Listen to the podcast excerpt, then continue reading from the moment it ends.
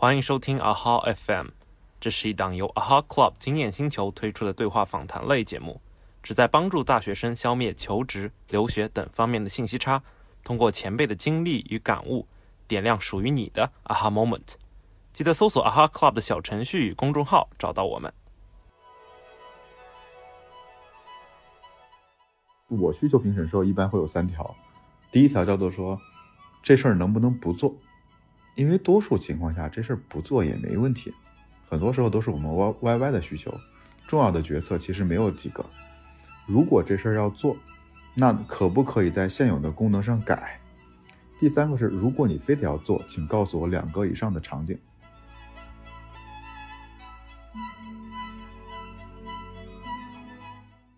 而我发现大多数的刚工作的人是，他没有问题，他只是在吸收。今天看到一篇公众号十万加，我要看一看；明天出了一个新技术，我要看一看；后天有本新书，我要看一看。你的问题是什么？因为一个好的问题胜过许多答案。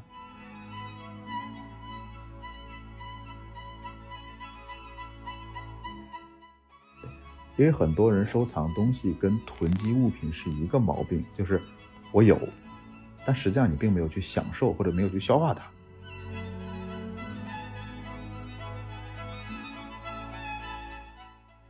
任何扭曲用户动机的产品最后都不长久。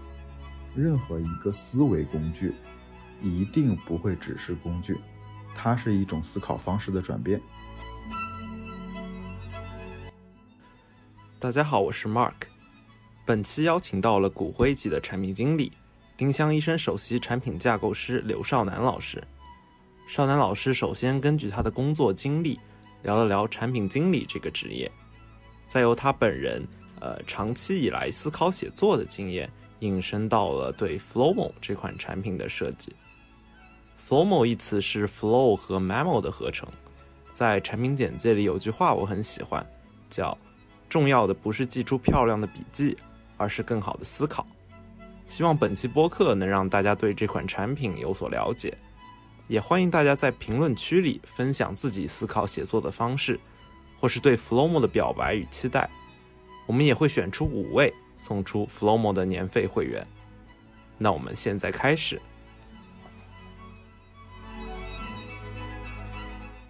Hello，大家好，我是 Mark。那首先欢迎我的搭档 Ivy。Hello，大家好。啊，那其实最近我们发现有一款产品经常出现在我们的视野里啊，那就是 Flowmo。啊，大家可能猜到我们这次的嘉宾是谁了啊？没错，就是知名的产品人，也就是 Flowmo 的创始人少南老师。欢迎少南老师，大家好，我是少南，欢迎。哎，少南老师能给我们的听众做一下自我介绍吗？就是聊聊您的个人的这个经历，可能有些听众还不知道。OK，呃，叫我少南就行了。然后，呃，现在也算是化石级的产品经理吧，因为我在这个岗位上已经干了十几年了，经历了就是整个所谓的古典互联网到 产业互联网的整个整个趋势吧。呃，整个历史，呃，大概经历是我我经历其实分了几段，嗯，第一段其实是在呃周末画报当时做 iWeekly 那个项目，这也是比较老了，因为但是当时我们是第一批接触 iOS 开发的，那会儿还叫 iPhone OS，对，然后在那儿做完之后呢，就在一一年的时候去了百姓网，然后当时就是赶集五八百姓三家在打仗吧。所以很有幸的经历了，对，经历了分类信息大战这个阶段。然后呢，呃，在这里面其实补齐了很多短板，因为我是学艺术出身的，所以对于比如说数据，比如说对于技术是一无所知的。在百姓网那几年算是补齐了这些短板。然后呢，一四年正好移动互联网很热，然后加上也有几个志趣相投的朋友，所以我们当时就去创业了，做了一个产品叫十色。然后做到一七年毫无意外的挂了，做到一六年底的时候，为什么说毫无意外的就挂了呢？因为那个时代融资太容易了，然后很多事情钱在天上飘。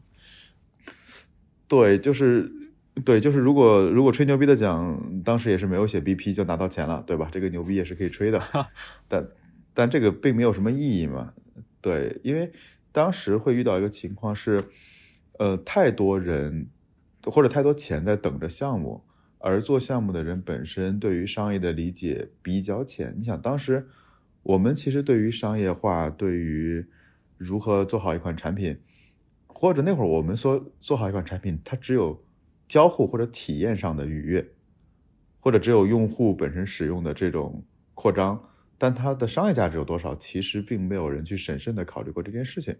嗯，就是像广告这种商业化还没起来那时候，对，就是你会跟，就是投资人会问你怎么赚钱呢？你会说，shit，不要跟我讨论这个问题，然后我我能增长很快就 OK 了。对，其实你看后续也会很很麻烦，有很多当年红极一时的那种几几百几千万的安装量的产品，其实最后也都悄无声息了嘛。其实都是一样的，一样的问题，所以那是。那是一个黄金年代吧，然后过了那个黄金年代之后，呢一七年我就去了丁香医生，然后在这边做互联网医院的项目，就转身就进入到了一个很垂直的领域里面，然后在这边也做了有四年了吧，对，大概是这么一段经历。哎，那我们也很好奇，因为您作为一个呃十年以上的老互联网人，就是您觉得这个产品经理这个职业就存在着怎样的一个变化？宏观来说。呃，从其实黄金时代之类的，嗯，对，因为这个变化还是蛮蛮大的。因为我刚做的时候，其实都没这个岗位，就不存在有产品经理这个岗位。我们当时就是分写代码的、做图的，我是属于那做图的。对，就是这很粗暴嘛，是因为甚至可能当时百姓网的很多很多工程师很厉害，就直接把界面都给你做了，所以。那会儿并并没有产品经理，没有交互设计师，UI 其实大家都还是刚刚分化出来的，所以一切都是属于团很蛮荒的状态。但这个蛮荒的好处是，你的成长空间非常大，你有机会接触到几乎所有的所有的东西吧。比如像当时我在百姓网，一个设计师我会逼着背写 Circle，原因是没有人会给我提供很多的数据查询工具。然后呢，你要做很多大量的。用户调研什么的，然后呢，到今这是一个阶段，然后第二阶段是你自己创业嘛？这个阶段里面，呃，可能整个产品经理的变化，包括外界的环境的变化，我们会从纯线上慢慢的往线下去去接触了。因为当时我我就在想，因为那会儿电商起来了嘛，我是没有完全没有电商经历的，所以我我对电商没有任何的感知。但是呢，后来我们开始做一些跟线下有关的服务。你那会儿就会意识到一件事儿，那会儿正红的当红炸子鸡是 Airbnb 和 Uber，然后你就会想说，有好多的体验的触点不在线上，就是你 App 做的再好，没有司机，还是白搭，或者你去了一个别人家里面，对你去别人家里面一住，发现特别脏乱差，你就会打差评，甚至有一段我记得大家分析饿了么的产品看差评，几乎全是说外卖送的慢。然后产品经理就说好无辜，我我也我也没办法，所以那会儿意识到说产品经理好像他不仅仅是只是做一个手机上的一个界面上的这些事情，你可能要去思考很多业务上的事情。然后呢，再到了这些这些年，你就会更意识到，就是就是我桌面上放了很多 PDF，全是那种红头文件。就是叉叉叉政府发了这些红头文件，这些红头文件说接下来的政策趋势、政策要求，然后你要一行一行的对着这些政策来看，说嗯，这句政策意味着产品上该怎么改，这句政策意味着将来什么趋势，就你会更关注这个行业和政策的变化了。对，大大概是这些变化吧，从 to C 变成 to B 变成 to G。就是我我其实也很好奇了，那个少南老师，您觉得这个 PM 它的核心能力是什么？就是。因为我我之前刚好也在和同学讨论，就是大家会觉得，就是它没有一个护城河或者说壁垒这样的一个东西在。呃，其实是有壁垒的，其实是的。我当时为什么选做 PM，有一个很重要的原因，因为我是学美术的，我刚毕业的第一份工作是在游戏公司里画画，那你就会遇到一个问题，这玩意儿太拼天赋了，有可能那种十几岁的。小孩画的就是惊为天人，这个很常见的嘛。所以我就在想说，哪一个岗位它它时间积累越久越吃香。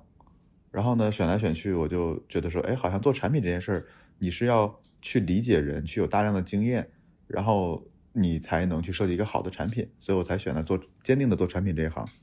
然后大家觉得产品经理没有壁垒，是因为看起来没有壁垒。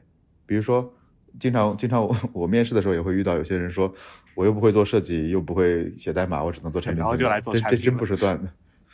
对，这真不是段子。或者说，我要去改变世界，我要像乔老爷一样，做一个 iPhone 这样的产品。然后呢，我但是我今天啥也不会。但实际上，实际上这里的问题就是第一件事儿，我觉得是好奇心。就做产品的人，到底你有没有好奇心？因为没有好奇心的话，你是不因为做产品本身你是去设计很多的系统，或者设计很多底层的运转的结构，然后让这些结构去承载更多的服务。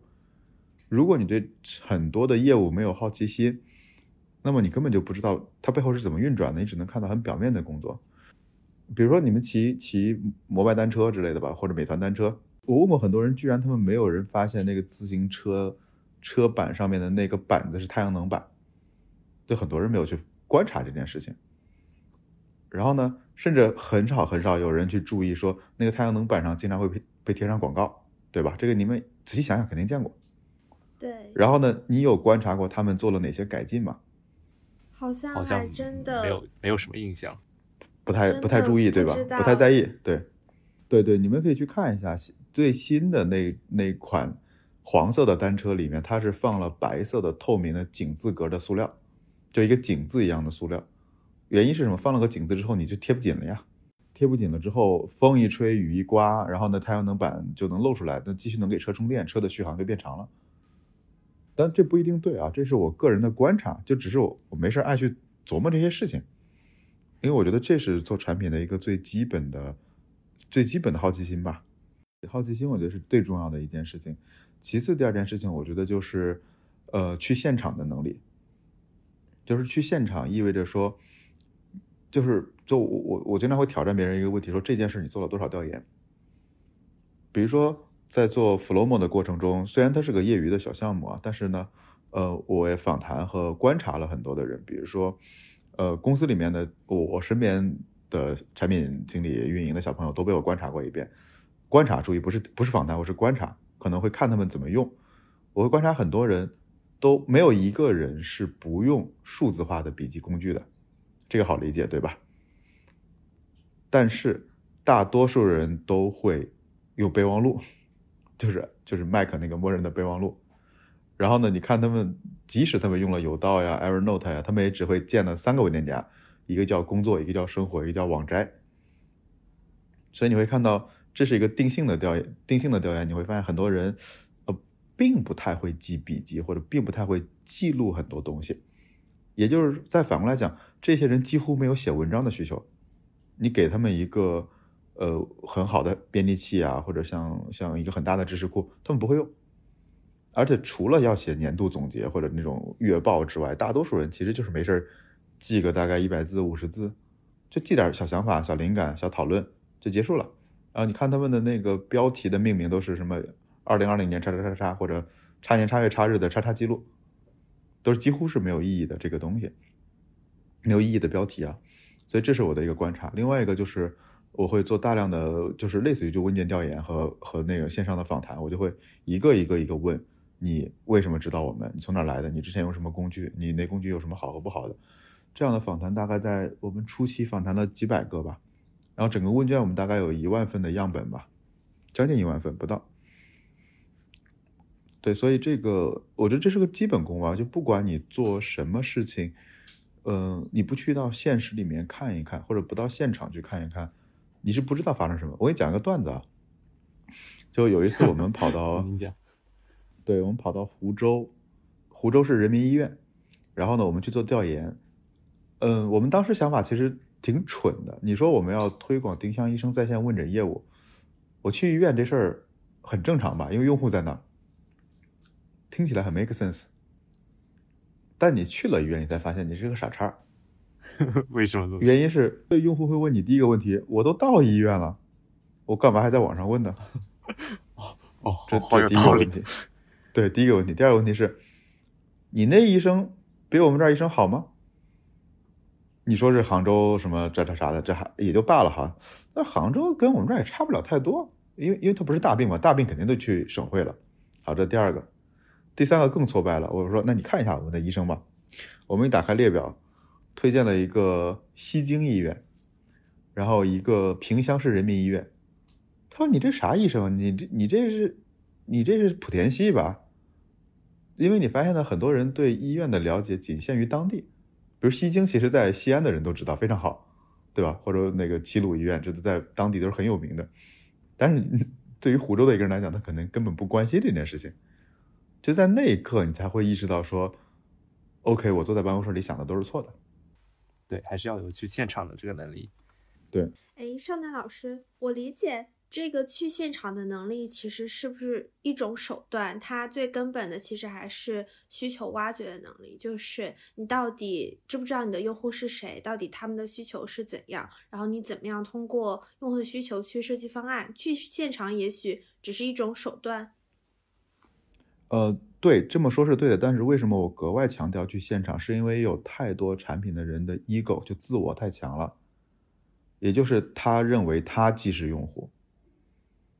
就我一直觉得做产品里面最重要的一件事就是你自己最不重要，你怎么想最不重要。嗯，不要拍脑袋。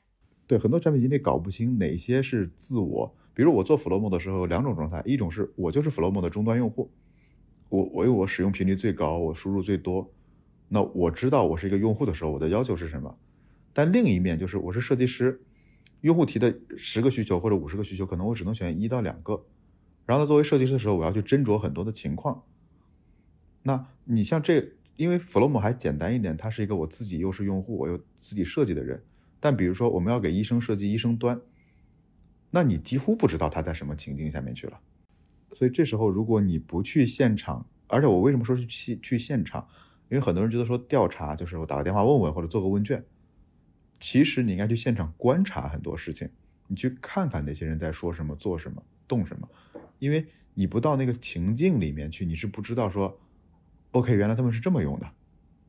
比如说，最简单的例子就是，你就拿我刚才调查大家怎么用用笔记本和备忘录，你去调查说啊，大家都用笔记软件都用了，然后呢，大家都会那个选择云同步，然后有几个很好的优点，但最后你会发现一个很重要的 point，他们不分类，或者他们分类分的极其随意，或者说你会发现说，哎，他们的标题可能就写的很很很简单，就有很多这样的细节，你不在。现场去观察的时候，你是不知道的。问卷已经失真了，能填问卷几乎全是样本偏差了。所以去现场是你说的分析用户的能力，但是它是一种一种共情能力吧。你去了现场，得到大量信息，跟大量的用户交谈之后，你才知道说，OK，我的用户大概是这样的。在这之后，你再做远程调研或者说电话调研就 OK 了。嗯，对，其实因为我自己刚好之前还。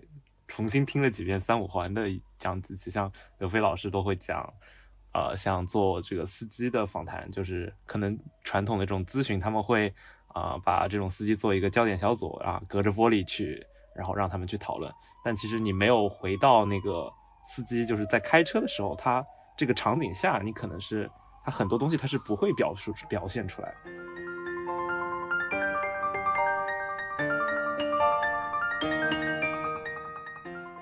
刚才有提到说，一个是产品经理非常重要的，一个是好奇心，另外一个是去现场的能力。对，还少年老师还有没有要补充的？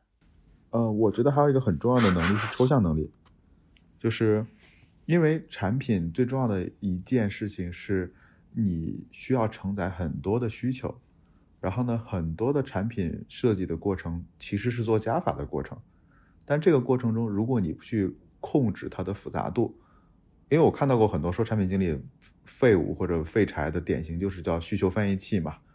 就有个人提到个需求，我就把它翻译成 PRD 就给开发，但实际上不是。呃，举个最简单的例子，你们看看，嗯，微信加好友，就是通过好友的那个界面，我们之前其实是，呃，现在是有两个选项，一个叫仅聊天儿，对吧？一个叫是可以开放你的朋友圈呀、什么运动啊这些东西给他，对吧？你还记得之前是什么样的吗？之前的选项其实比这个多，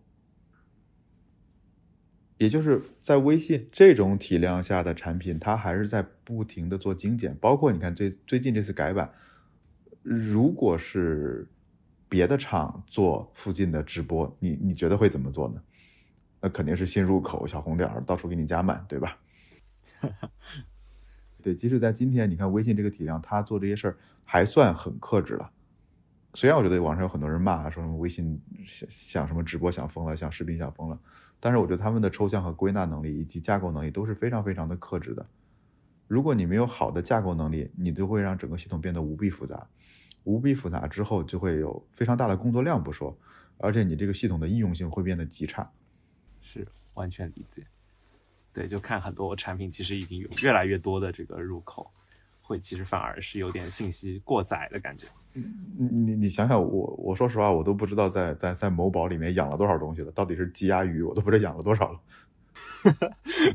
还有猫，对，又种田又种西瓜的，反正种了很多东西，养了很多东西，我都实在搞不清楚了。但这个其实更多的，我觉得是从从工程的角度上来讲。因为很多产品经理被人 diss，尤其是被被被程序员要要拿刀砍死的最核心原因就是老拍脑袋嘛。你本身不去好好设计架构，不去抽象出来，你一拍脑袋一个新想法，一拍脑袋一个新想法，那你可不就被人揍吗？需求评审也许可以先拦一刀，但也可能拦不住。呃，我其实做我需求评审时候一般会有三条，第一条叫做说这事儿能不能不做，因为多数情况下这事儿不做也没问题。很多时候都是我们 Y Y Y 的需求，重要的决策其实没有几个，所以我的默认第一件事是这事儿可不可以不做？如果这事儿要做，那可不可以在现有的功能上改？就是你从哪个功能你能改进出来，或者说你能把哪个功能升级上去？因为至少这意味着说你是在现有的架构上面去做。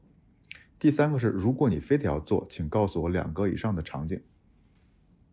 就是我，我几乎不会批准去做一个特别特殊的功能，因为举个例子，比如说，呃，我们当时就拿丁香医生举例子吧，我当时要我们要开药品线，那就相当于是说，我要抽象为我们可以去销售某些 SKU 了，这些 SKU 里面包括药品，包括非药品，甚至可能还包括其他类型的东西，我都会把它抽象为是某一类的 SKU。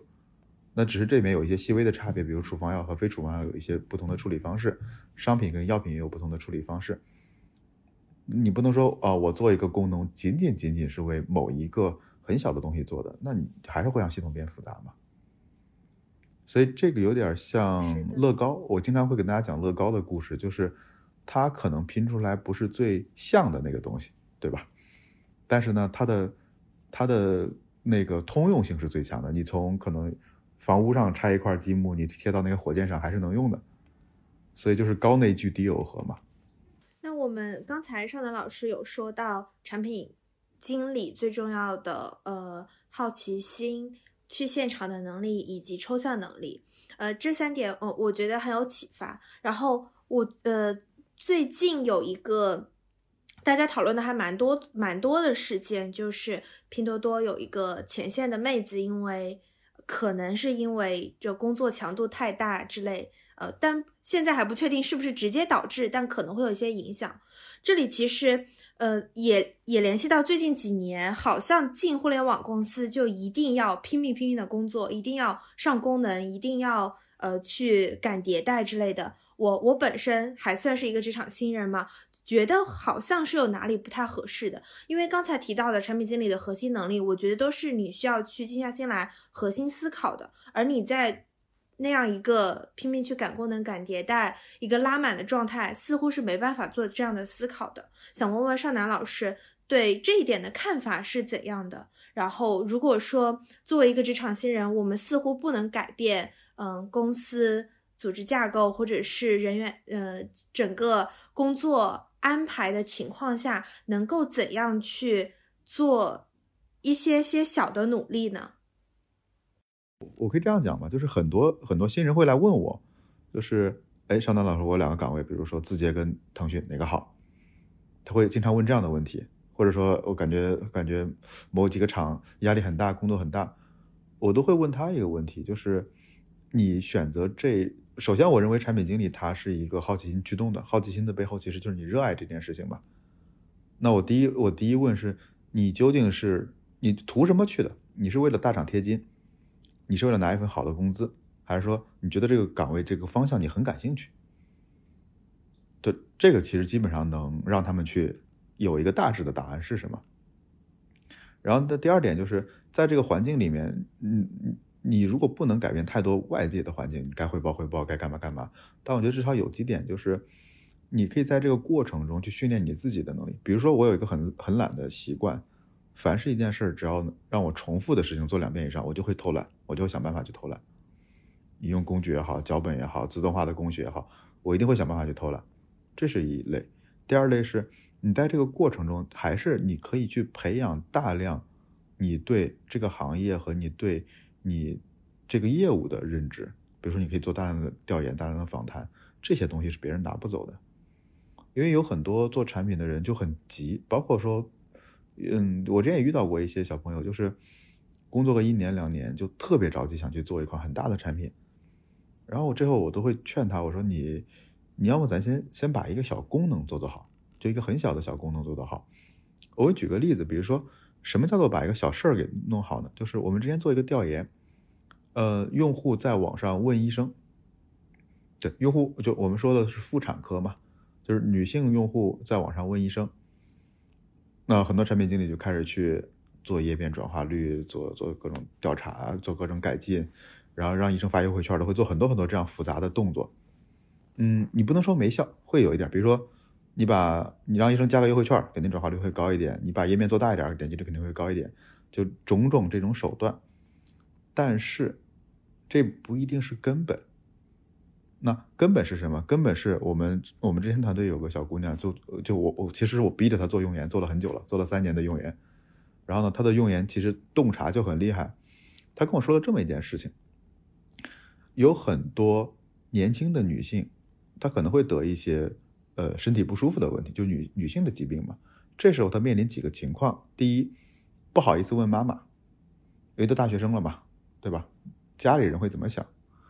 不好意思问同学，丢人；不想去医院，觉得自己可能会被别人认为是个生活不检点的人，然后她又很难受。那在这个情况下，她会选择说：“我在网上要么找个医生先问问吧。”所以有是。年轻女性的第一次生理上的问题来咨询医生，那她需要的这个医生不一定是协和的专家吧？可能价格也不能太贵，太贵我还不如去医院。但是呢，又要有很好的亲和力，又不能是太年纪太大的，然后可能男性也不一定适合。那你基于此，你在想你该找到什么样的供给才合理？再给你举一个相对应的例子，比如说一个妈妈。或者还是一个女性吧，怀了孩子，可能快生产了。那这时候她要问一个医生，她会怎么想？因为她是在帮肚子里的孩子问，她会去选择说最好给我一个贵一点的，因为这是我的宝宝，我会不计成本的去问，哪怕这事儿很轻。所以这两种不同的供给，你找到这样的供给之后，用户的转化率才会提升，这才是最根本的事情。对你只是去改界面改啥的也 OK 吧，但实际上其实效果不明显吧，不是根本的问题。嗯，理解理解理解，有种这种底层底层的感觉。对，所以就把一件小事做好其实是挺难的，只是很多时候大家没没太大耐心吧。我觉得这现在都是流行内卷和焦虑嘛，所以我觉得很多时候是我们太太太着急了。嗯，对，确实。因为这个互联网本身也是一个有快速拓展嘛，叫小步快跑嘛。对对，大家好像也都是这么走过来的，都觉得这样是对的。但可能未来就会越来越精细化，就是越来越呃往小的方向去发展。可能，嗯，对，嗯。那其实老老师，我们知道，就是您除了本职工作之外，还会看很多书，然后啊，包括之前也做了播客，就是那个百优姐嘛。然后也写了产品层思路，就比较好奇你是怎么做这个时间管理的？呃，我觉得这里面其实很重要的一件事情就是时间的复用嘛。呃，首先我我我爱看书是因为这第一是这是个习惯嘛，第二个是我在这些年也在不停的纠正调整我的看书方式。比如说我会看几类，呃，一类纯粹消遣型的，比如我我爱看一些科幻小说之类的。然后另外一类是可能是哲学类的和那个思想类的，另外一种是商业类或者工作上用的。那这里面多半我比如说工作上我遇到的一个问题，那我会去选择先找书，因为书是比较成体系的东西。然后在这个过程中呢，我会把这本书相关的记录、相关的比如说一些其他引用资料、其他的论文、其他的作者给整理出来。然后呢，这个过程中我会记很多的笔记。那这里面可能就是一个 flow 的场景，我会不停的记很多小笔记。然后呢，对，因为你可能每天会读个半个小时、一个小时，然后你会把它记到笔记里面。然后呢，我当时为什么做沉思录呢？原因也很简单，就是我说，哎，我也比比自己，就是每周都有一定的输出会怎么样？那我就会把这周的小笔记全部汇总一下，说这周我看了什么东西，哪些挺好的，就把它做成了沉思录。然后呢，百优姐相当于是。因为日常我跟很多朋友也会去聊天，聊哎最最近读了什么书，什么东西比较好玩。那你相当于是说，你把你 Flow 里的内容、Notion 内容拿出来，再好好的再讲一遍，用你自己的话说出来。那教是最好的学嘛。其实，呃，我讲百欧姐的时候几乎都不做草稿的，就是说，哎，哪本书最近读完了，咱直接就开始讲吧。几乎就是吃个饭的时间，半个小时就完了，没有草稿，没有准备，没有没有什么东西。因为这些东西已经印在脑子里很久了，而而且包括其实，嗯，你看我做沉思录的过程中，很多时候是被问题驱动。我在工作中遇到了一个问题，带着这个问题，我找了很多资料，把这个资料整理成沉思录的内容。然后呢，这个过程中，日常我又用 Flomo 在不停的记录这个使用 Flomo 的过程，又是本身我对 Flomo 改进的过程。嗯，所以这就是时间的复用，对，大概能理解这个复用。对，因为因为我们的时间都是一样的嘛，你只能保证你的每一份时间它能产生多份价值。的就是当时一直研究美团，一直研究美团，一直研究，越研究越觉得说这公司好厉害，最后索性就去买了美团的股票了。然后现在涨了很多了。对，就涨了很多了，因为我在疫情期间买的。嗯，刚呃刚才少南讲了。呃，三种我理解是三种场景吧，就是一个是碎片化的记录去使用 Flomo，然后一个阶段可能会用沉思录去输出一个文字上的内容，然后在不断的实践过程当中又加了新的理解，再把它做成一个百优解。对，其实作为呃就是职场新人或者说产品经理这个岗位本身也是需要大量的思考的。想问一下尚南老师，除了刚才说形式上的去把整个思维。的思路拆解成碎片化，或者是文字型，以及呃，可能更多的以教为学，在内容上有建议大家怎么样去更好的整理整理自己的知识体系，或者怎么说怎么去做笔记呢？嗯，我我觉得这里其实有有几个误区吧，比如说，呃，第一个我非常讨厌所谓的分析产品功能。我非常非常讨厌这件事儿，就经常有人会跑过来说啊，你这个这个定向不好用啊，原因是一二三四五。然后呢，多半时候会客气的说一下，这是政策限制。有时候不客气的说，就是你去把那个互联网医院条例给我翻一遍。对，就是尤其是刚工作的，刚工作的人，可能我反而觉得，嗯，还是应该具体，应该非常非常的具体，具体到说这一个小功能究竟它为什么这么设计。比如说，呃，我不知道你们用过盒马吗？没有，我只去过它的线下店。你去用盒马 APP 的时候，你会发现他们其实每周周几打折，为什么那个时间点打折，以及它周周末跟周二的时候有什么差异？就与其我们去分析非常宏大的框架，多数情况下，百分之九十九，一个职场新人工作一两年的，你是不可能去负责一个产品架构上的设计的，对吧？那我们多半只会设计一些小的功能。那在小的功能里面，我的建议是，能不能在一段时间内，我们只研究一个问题？比如说，我当时当时又刚才说到那个妇产科的案例了。我们当时的问题就是，我们在一个科室，我们有三十四个科室，我们的问题是在这一个科室里面，到底有几类人，他为什么想来问这些问题？我就把这个命题布置给了我们的一个小运营的同学。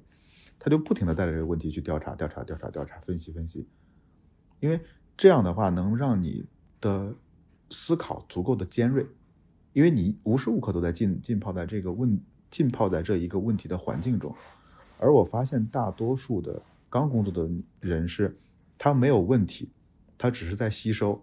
今天看到一篇公众号十万加，我要看一看；明天出了一个新技术，我要看一看；后天有本新书，我要看一看。你的问题是什么？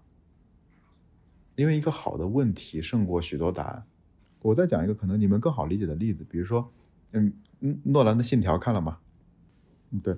然后呢，这里面我觉得最大的点就是，你回想诺兰所有的片子，只有一个，他只回答一个问题，就是时间如何在电影中表现。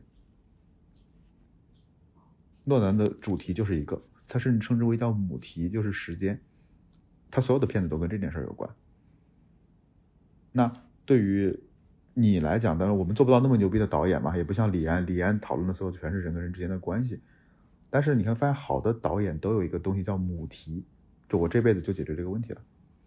那我们虽然可能做不到刚工作人，我们做不到那种一辈子的问题，我们来回答。至少比如这个阶段，我就研究一件事，我能把这一件事研究透。比如说，我就研究，呃，社区流量如何做分发，或者如何研究如何引导用户去互动，我就把这一件事给研究透。我看无数多的案例，我做不停的测试，然后我做大量的访谈，我就为了回答这一个小问题。我觉得这样去记笔记和研究会更好，所以是要深但不要泛，可以这么理解吗？对，因为刚工作的时候啊，不是说工作很多年以后，刚工作的时候你需要有一根线非常长，因为任何公司雇佣你都是为了让你解决一个问题，或者当下的一个小问题，那你这根特长要特别长，你才能去胜任，才能打败所有的同类的，就是就是就是可能一起跟你去应应聘的人。你反而样样都样样稀稀松的话，那别人为什么要找你呢？我记得当时我面试一个工作三年的产品经理，我我我很欣赏的原因就是，我当时会问他们一个问题，就是，呃，我们的那个丁香医生上的医生如何去排序？然后呢，大多数人给我的反馈都是，啊，我想想，然后呢，想大概可能五秒到七秒左右就给了我一个答案，这个答案多半是支离破碎的。然后呢，那个小姑娘当时。呃，说 OK，这个问题我知道怎么写，但是我需要一点时间，请给我一个笔和一张纸。然后第二个是，呃，我需要你回答我一些的问题，这些问题你包括一二三四五六七。然后呢，我全部告诉他之后，他说我需要一点时间，你先出去待一会儿。然后我再回来之后，我拿到了一张非常完整的设计思路。那我觉得说，可能他在其他方面很弱，沟通觉得就是那种瑟瑟发抖的，然后呢，整个人感觉好像也很害羞，不太不太擅长交流，但逻辑极其清晰，而且在那一刻我会觉得说。OK，应该是这个人，他非常有信心，也非常仔细的完成了这个 case。那这种人很少见了。是是。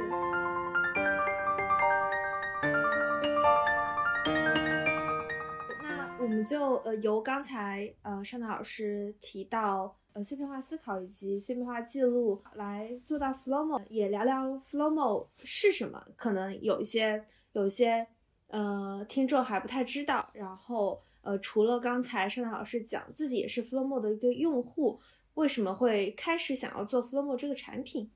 其实，其实这个话题，我觉得，嗯，倒不是我做说做硬广或者做怎么样的，而是我们先来看几个问题。第一个问题是，我相信你们都在用笔记软件，对吧？我们现在处理的信息量是我们父辈的几百倍到上千倍，这件事这是事实吧？也就是我们的大脑不可能再去处理这么多的数据了，我们必须依赖一个工具。这是第一第一个环境的变化。第二个是我们每天产生了大量的思考，根本没有被记录下来，或者记录到了公司的 wiki 里面去。那么，我们再讲一个简单的例子：如果你现在离开一家公司，你不能从 wiki 上拷走任何东西，且你没有做任何的备忘，你还能记得多少？应该就非常非常稀少了。虽然脑子是好用的啊，但是可能你工作越久，工作个三五年的时候，其实就会有很多的知识点就没有记得那么清了。所以我觉得，不管是不是用 Flowmo，第一件事你应该有一个自己的数据库，不管你用什么的方式记下来。那第二件事儿就是，不是所有的人都能成为作家。我们面对一张白纸的时候是很恐惧的。就以前我写东西的时候，都是开一个开个 Word 或者开个石墨文档，啊，面对一大片白纸开始写，写写写写到一半就觉得写不动了，我没灵感了。对，我们经常会说我自己没灵感了，但后来你发现不是你没灵感，是你没积累，因为你经常会，当时我写东西就是写写写，哎，这句话谁说的？过去查一查，写写写，哎，这边需要一个什么数据去查一查，我不对吧？我不知道你们有没有这种感觉。之前写论文的时候有这样的感觉，对对，但实际上，其实现在，比如像我写沉思录，或者我写一些东西，我其实没有在写，我是在拼装，因为我日常的积累已经在 Flowmo 里面了。我没事会在里面记，一周大概可能会记个五十到七十条左右的内容。然后呢，我需要的时候我就把这个主题调出来，然后把一些观点拉出来拼一拼，然后呢，再相当于再拿格式，再拿我的语言去组织一遍就完了。你可以理解，我现在的写作过程已经变成了拼积木的过程，它并不是一个从零开始一个一个字写的，因为这些很多的观点都被我已经放在了我的 Flowmo 里面去，所以这是第二个问题。你不需要去写很多的东西，但是你需要去记录很多的想法。然后呢，这里还有一个误区是，呃，可能现在互联网人都会有一个误区，就是收藏。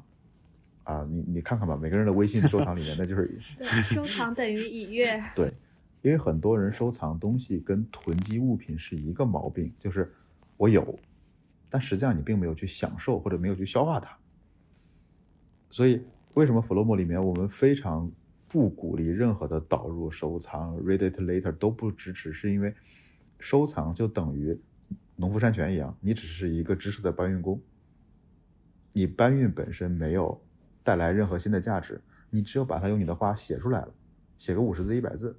那你才是真正的。比如听完我们这期播客，你光听完你肯定是记不住的。你你写两句 notes，写个评论，你在小宇宙上写一句评论，我觉得都是一个很好的练习。哦，我插播一下，就是因为我其实都是用 Flomo 来来做这个播客的记录，就是有什么想法就是随手 flow，。对我也是，我我我我经常在里面去记，因为很方便嘛，一边听一边记，很方便的。然后第四个其实是。嗯，我是学美术出身的，就是我以我们以前画画的时候，呃，一天五张画，聊都不用聊，上午一张素描，下午一张色彩，然后呢，呃，晚上就是几张速写，我能每天不停的练习。那我反过来问，知识工作者该怎么练习？写文章太难了，你不可能一天写一篇文章的，对吧？但你想，我一天可是练五张画啊，那你知识工作者你怎么练呢？所以这里面是个问题，就是知识工作者有大量的是半成品，比如今天我们聊了很多东西，都很有意思。如果你只是觉得有意思，睡一觉，第二天就没有了。如果你把它记下来，然后再把你的思考也写下来，你写五张 memo，写五写写六张 memo，那都是你今天的锻炼。所以，我们设计 Flomo 为什么写左左上角有小格子？为什么是 memo 而不是文章？这里面就是它是一种你对你思维的锻炼。你只有不停的锻炼，不停的去写，不停的去把你的收藏转化成你的观点、你的思考，你才能真正的去思考。否则你只是在收藏，你只是在搬运而已，所以就是听了很多道理也过不好这一生，就是这个问题嘛。所以这是我们设计的一些本源吧。对，转化到 Flomo 现在的功能上，嗯，有什么巧思的点在上面吗？比如说刚才上南老师提到那个日历，我之前有用一个呃，就是每日总结类的那种 App，它也有类似的功能，但是我觉得很多笔记类的。呃，App 都没有这种日历的功能。当时是怎么怎么会想到说去做这样一个？还有我非常喜欢的一个功能点是 Flomo 的随机漫步。对，想想问问，呃，邵楠老师在设计这个产品的时候会有哪些埋下的小巧思？然后为什么会嗯有这样的巧思？呃，首先它分为三个阶段，Flomo 你们现在看到的只是三大阶段里的第一大阶段，就是方便就是便捷的输入。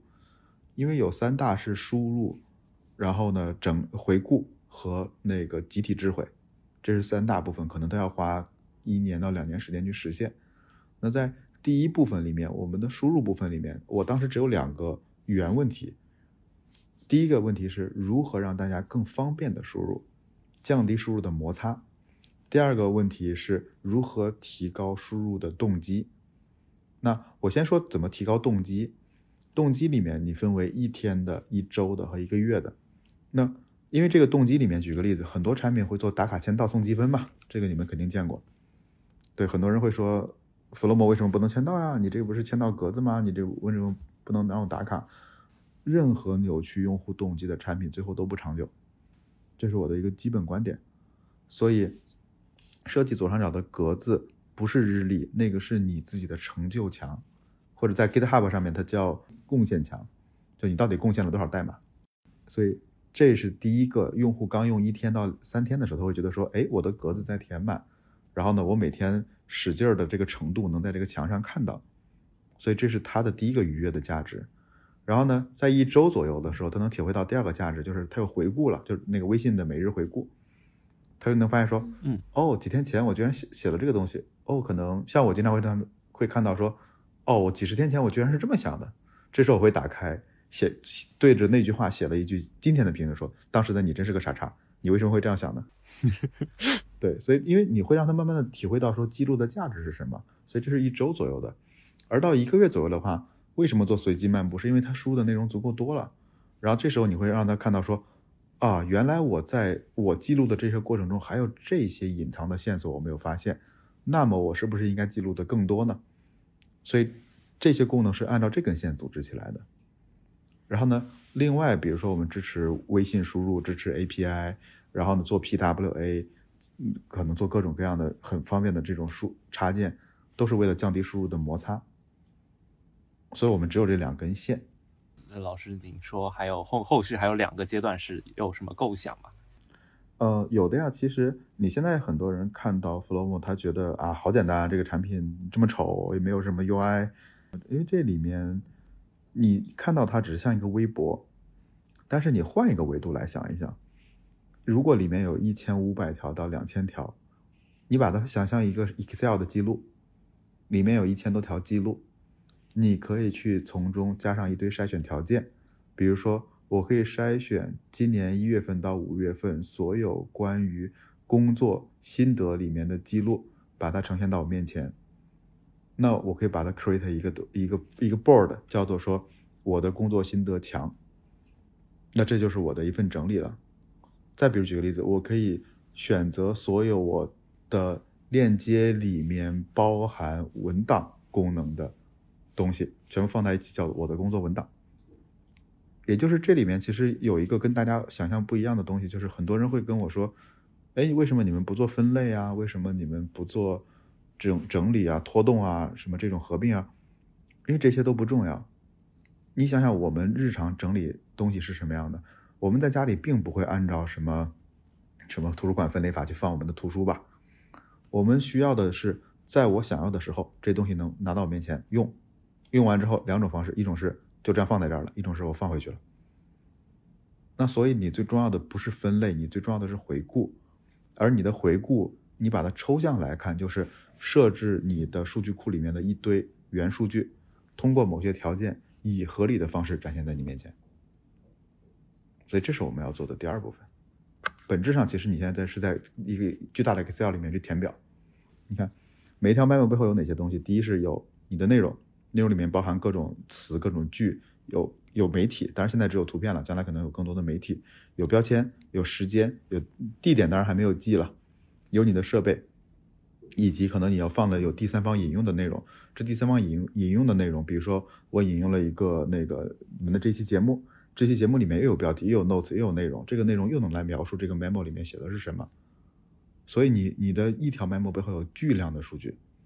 而这些数据将来都可以变成你的筛选条件，而这些筛选条件可以根据你当下的临时性需求或者长期需求，创建为很多很多的 board，这些 board 你可以展示给自己或者展示给别人来用，这就是第二步和第三步我们要去创造的东西。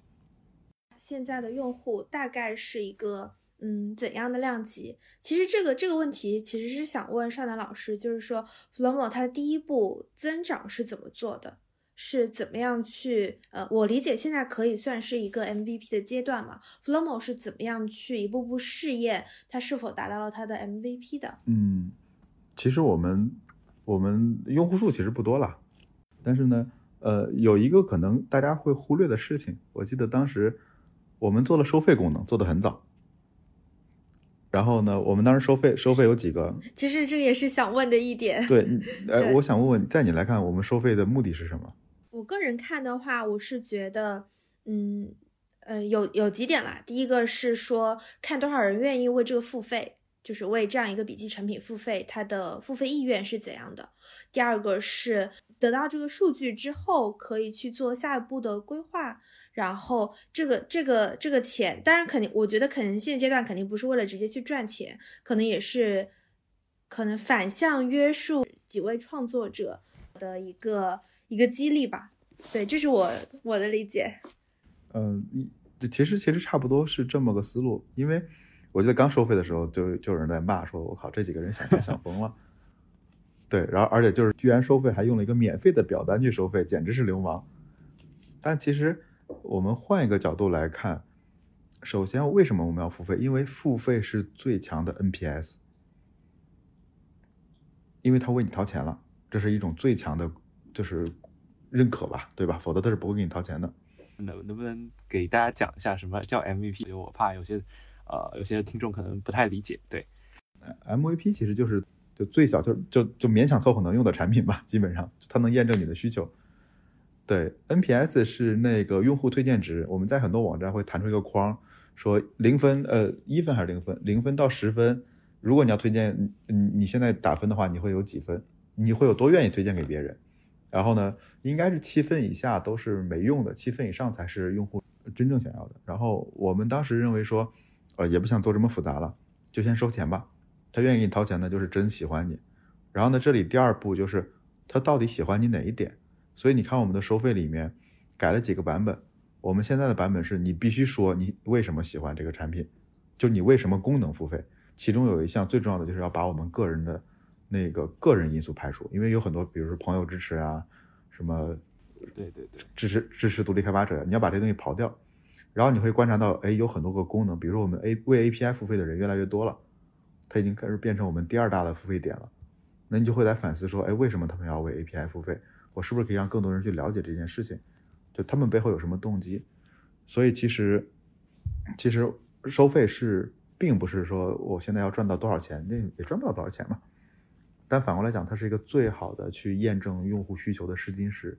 我们整个产品上线了之后，呃，真正的大推广其实没做过什么，都是用户自发的去做很多的传播。但这里面，呃，这里面还有一个设计上和运营上的思考不一样，就是。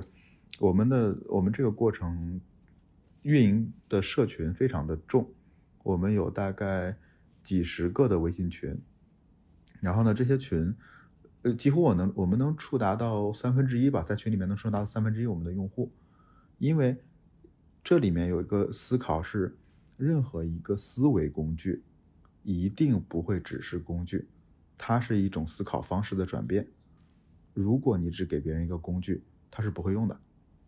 那么你如何去做思思考的转变？你需要跟大家一个社群，在社群里不停的跟大家讨论探讨，该怎么用，有什么更好的案例，我这样使用有什么方法，有什么问题，让他找到归属感。你你你，其实你想一想，人类是这样的，人类是一种很好玩的生物。你像我们都会觉得说，哎，我加到一个群里面，就像加到了一个组织里面。你们应该有也有听众群吧？嗯，是的，是的，对吧？对，那你想为什么我我要有我要加到这个组织里面？是因为我们天然是社会性动物，我特别怕被一个组织抛弃，我会觉得很孤独。然后呢，这里就有一个问题：如果你让他说你别用 Evernote，你来用 Flomo，然后他第一反应是什么？啊，我要离开 Evernote 这个社群。Evernote 社群是有那么多书，有那么多网站，有那么多的文章都在介绍，是一种很当年啊，是一种很时尚的行为，或者很很 fashion、很新潮的行为。我现在要离开这个东西，然后呢，你又不给我一个社区让我归属，我用两天觉得说，哎，好像 Notion 挺热闹的，我去 Notion 吧，对吧？现在不是网上很多人在录 Notion 的视频嘛，视频啊、教程啊，对吧？有很多这样的，他就会觉得说我没有归属感，我就去那边去了。所以这里面就是我们不仅仅是在做产品，我们还做了大量的社群运营。然后社群运营里面我们有大量的知识的输出，就是你该如何去整理你的思维，你该如何更好的用 Flomo，就不是说你仅仅把功能做完就完了，其实运营一定要跟上的。您刚说到有一点叫思考方式的转变，嗯，对我确实觉得它有潜力可以改变很多很多人的思考方式，甚至，嗯，你会呃，老师你会期望它成为一个呃现象级的产品吗？我我没这个野心了，规模化的，我我没这个野心。但我刚才想说的一点，其实，呃，为什么说改变思维方式很重要？这里面有一个很重要的点，思考的点。呃，你们你们你们会用 PS 吗？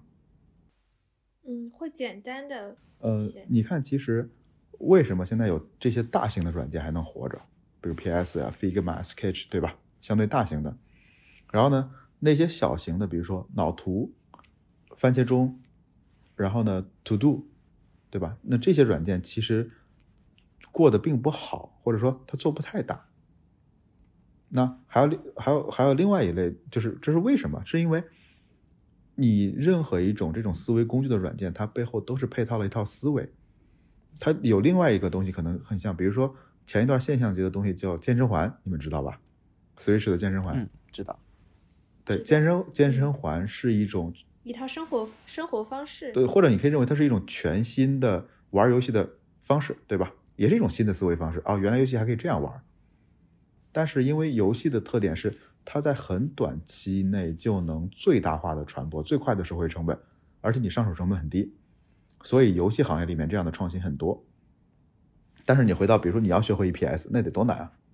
你得看多少书啊？你得听多少教程啊？如果你想，我现在就丢给你 PS，你不许上网搜任何东西，你会用吗？不会用，对吧？那这个过程中，尤其是那些小厂，比如说番茄钟什么这种小厂。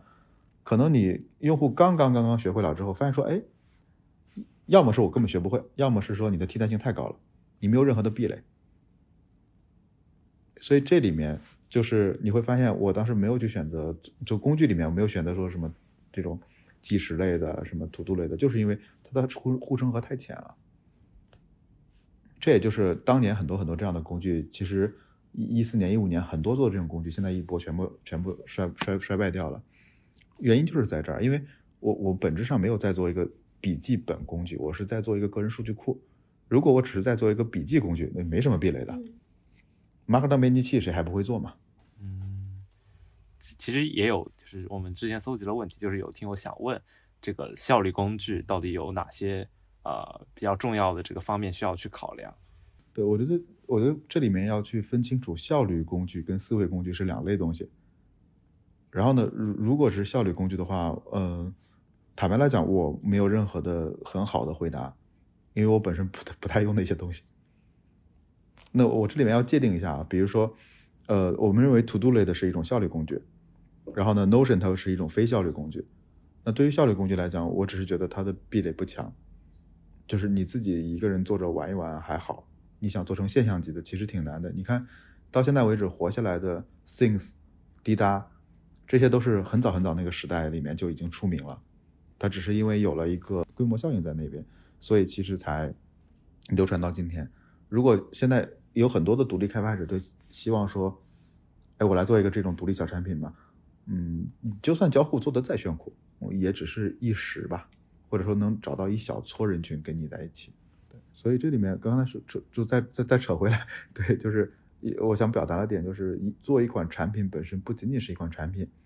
它背后是对，可能是我对这个这个这个行业的一个思考吧，就是思维工具要配套有思维的改变，思维的改变需要用社群加培训的方式去来解决这个问题。嗯，社群社群我理解，就是那个加培训是就是就是去教育用户去怎么用这款产品，是做用户教育对吗？对啊对啊，你看其实当时印象笔记很棒的一点叫印象大使嘛，印象大使是干嘛的？就是一天到晚给你讲你怎么用印象笔记。你再看现在的 Notion 也是，Notion 的社区做得很好之后，就会有大量的人，甚至在小红书上、在 B 站上面讲，哎，我教你怎么用 Notion 建一个数据库。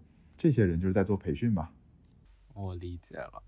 那其实其实刚刚之前可能有个问题可以再补问一下，就是，呃，老师，你觉得你和市场上像像 Notion，包括像印象笔记，像老师你是之前也做一个叫好像是叫 Ever Memo，对，就是您觉得你这个新产品在呃，就是对，相对于这些竞争者，你有什么比较重要的优势呢？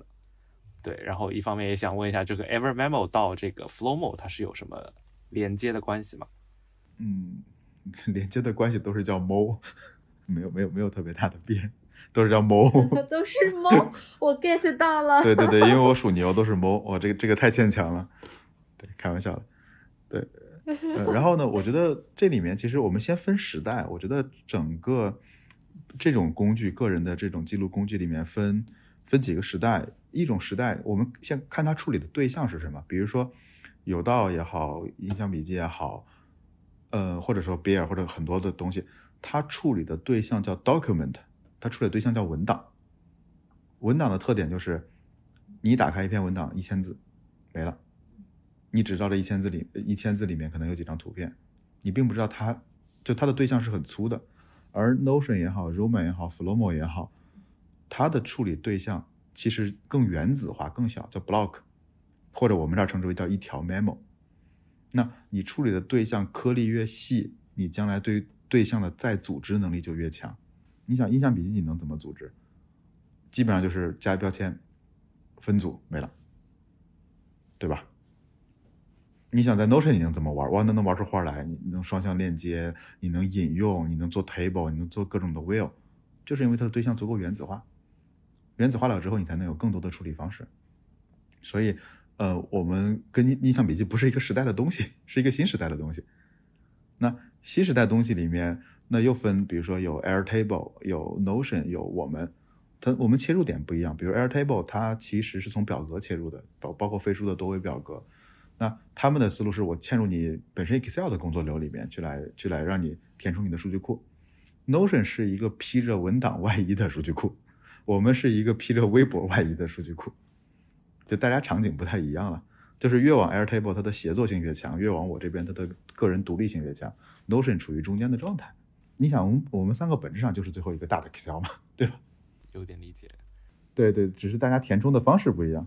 我我作为就是三个产品我都有体验过，但是我觉得就是作为一个用户来说，呃，也是尚南老师刚才提到的，Flowmo 它的无感输入是做的最好的。就是我去打开 Notion 或者我打开 Airtable，我就看着那个表单，我就不知道从何下手。对对，我不知道要干啥，因为它很多很大，它可以做很多事情。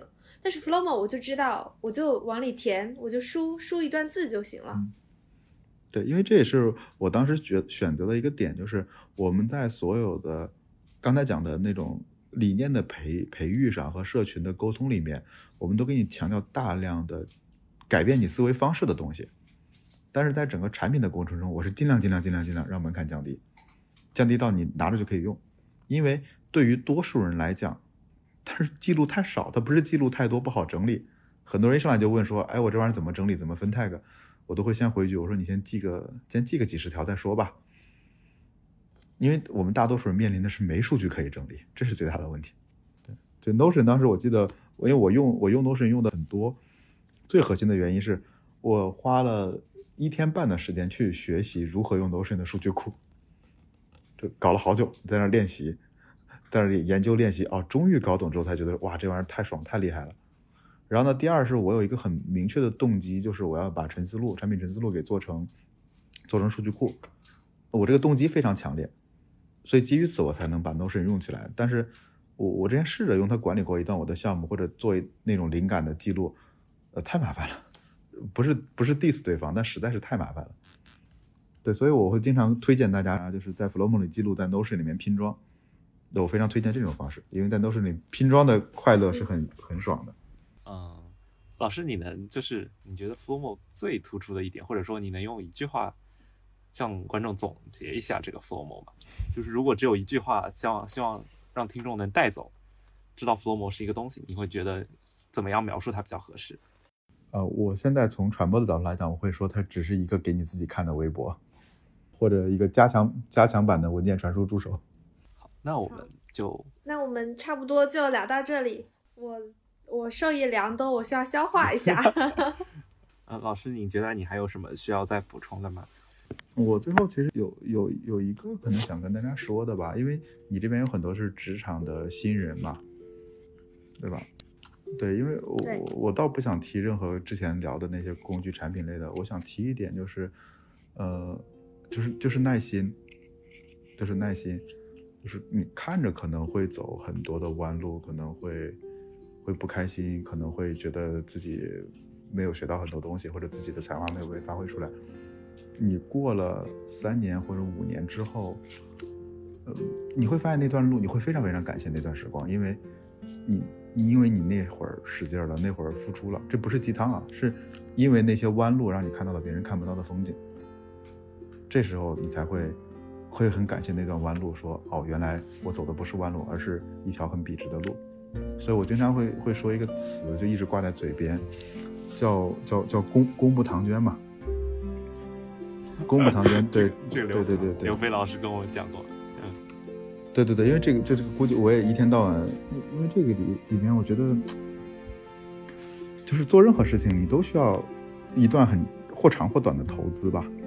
然后呢，你只是到最就这个回报其实周期是很长的，你不要说我今天投投投入了五个小时，明天就要回报给我多少多少收入，这个投资很长的，可能两年、三年、五年、七年，你才能得到这个回报。所以好的回报都是要有时间的积累的，就真的不要急，真的不要急。所以这可能是如果要送大家一个一一一个祝福的话，我觉得作为一个老家伙，我就有这点观念吧。好的，好的，那非常感谢少南老师这次接受我们的邀请，那我们这期就到这里，嗯，好啊，好大家，期待你们做得拜拜。更好，拜拜，嗯。大家再拜拜。见，拜拜